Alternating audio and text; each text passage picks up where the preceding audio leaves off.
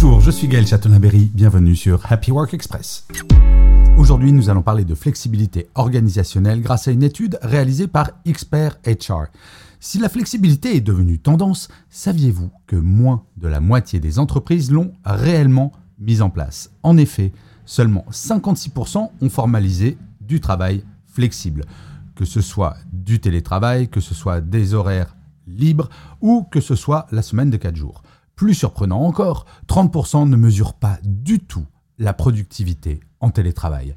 Ainsi, l'impact du travail à distance sur la performance reste un mystère. Et malheureusement, pour quelques managers restés bloqués au siècle dernier, télétravail égale moindre productivité sans même essayer de le mesurer.